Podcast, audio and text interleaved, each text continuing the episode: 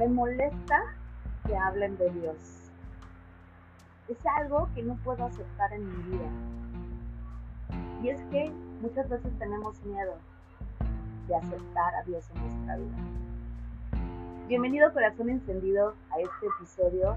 Hoy quiero tocar un tema que antes de que genere conflicto en tu corazón, me encantaría que pudieras quitar expectativas y solamente escuchar el día de hoy y quedarte con todo aquello que a tu vida. Quiero compartirte algo que a mí me pasaba hace mucho tiempo. Yo crecí y estudié en una escuela de monjas en donde la religión católica me fue impuesta. Crecí en una familia donde también eran católicos y servía mucho a la iglesia, iba a pastorelas, estaba todo el tiempo ahí.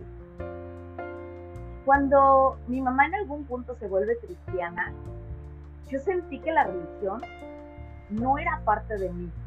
Sentía que todo aquello que hablaban de Dios, pues estaba ahí, pero no era nada grandioso, no era nada que yo quisiera llevar a comprometerme, a ir a la iglesia todo el tiempo, a estar leyendo y conociendo de la Biblia. Y la verdad es que rechacé un poco la religión.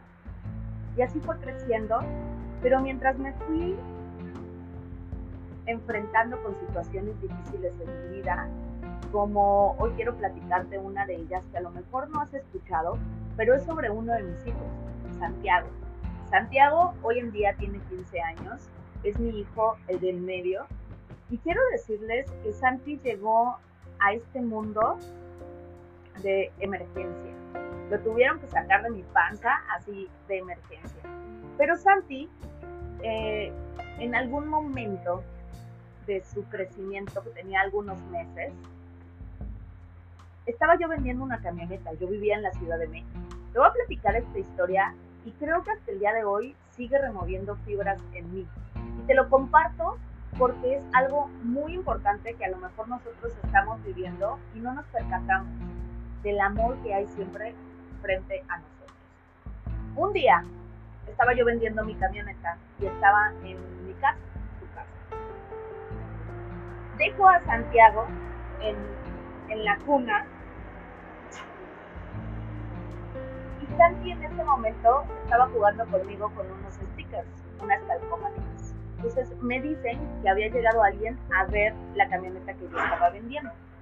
Entonces dejo a Santi en, el barandal, le pego la pegatina esta con la que estábamos jugando, se la dejo así súper pegada, incluso le pasé hasta la uña, así para que no se despegara, y dejo a Santi ahí y se lo encargo a Emiliano, su hermano el más grande, y le digo, ahorita ven, y bajo corriendo así a, atender a la persona esta que venía a ver la camioneta, cuando de pronto empiezo a, a escuchar gritos, a escuchar gritos ¿qué está pasando? Entonces regreso a la casa y ya traían a Santiago, así mi suegra traía a Santi queriéndole sacar este, cosas así de la boca con el dedo y yo no podía creer la imagen que estaba viendo.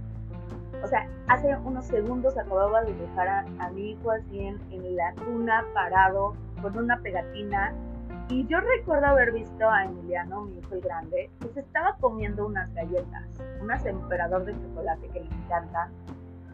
Y, y mi primer situación fue echarle la culpa a alguien, ¿no?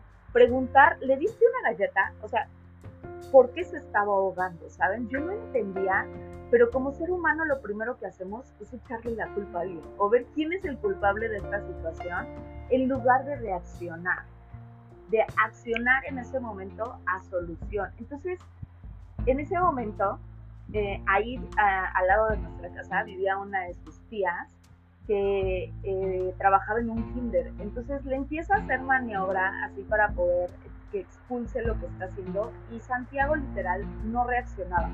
Se veía que estaba tratando de respirar pero no podía y se empezaba a poner morado. Entonces, en ese momento yo rapidísimo lo agarré, lo tomé y, le seguía como haciendo esta maniobra, pero seguía eh, caminando. Y entonces salgo a la, camioneta y le digo a su papá, maneja y vámonos, vamos al hospital. Literal es una escena que si yo recuerdo, quiero, quiero que la visualices y te la imagines. porque estábamos todos, su hermano, mi suegra, su papá, este, la tía y todo el mundo estábamos tratando de, de que Santiago respirara. Y estábamos entre paralizados y tomando acción, pero es un momento en el que la frustración, la tristeza, la desesperación nos paraliza y nos ciega. Y no podemos encontrar en ese momento como la mejor acción para tomar. Entonces, salgo corriendo con Santiago así recargado en, la palma de mi mano y en ese momento me subo a la camioneta, damos vuelta hacia la derecha para volver a dar vuelta y justo en la calle en la que nos metimos, un tráiler atravesado. De verdad, no saben la desesperación que me dio. Y no nos podíamos echar para atrás porque ya venían unos carros.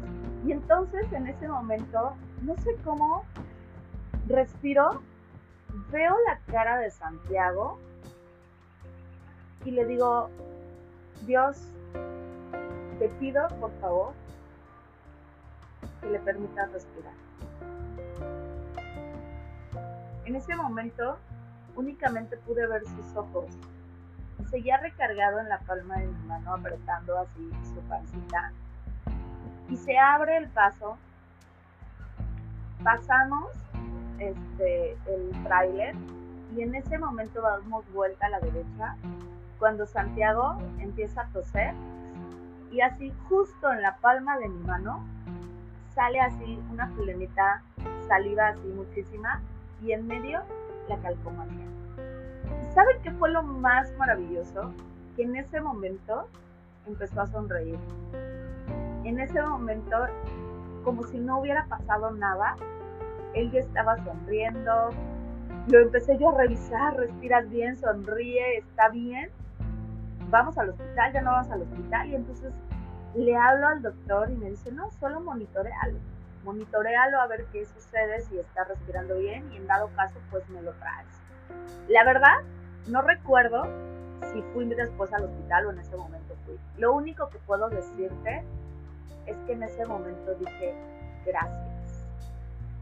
Gracias, Dios mío, porque le permitiste respirar, porque abriste camino, porque llenaste mi corazón de paz y de tranquilidad para entonces poder confiar y que mi fe fuera más grande que el miedo que en ese momento yo tuve. Hoy en día, Santiago tiene 15 años, está entrando a tercera división de fútbol, que es su sueño y su pasión.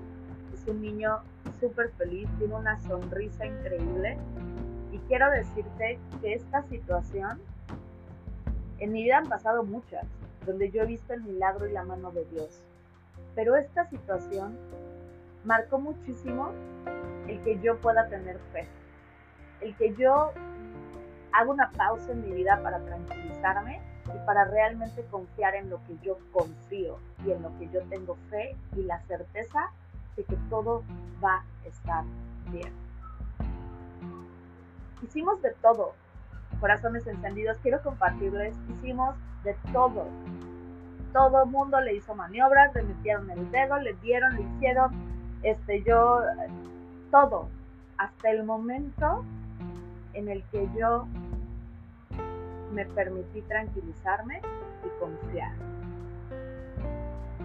Quería compartirte esta historia porque justo, justo Dios es amor es todo lo maravilloso que existe.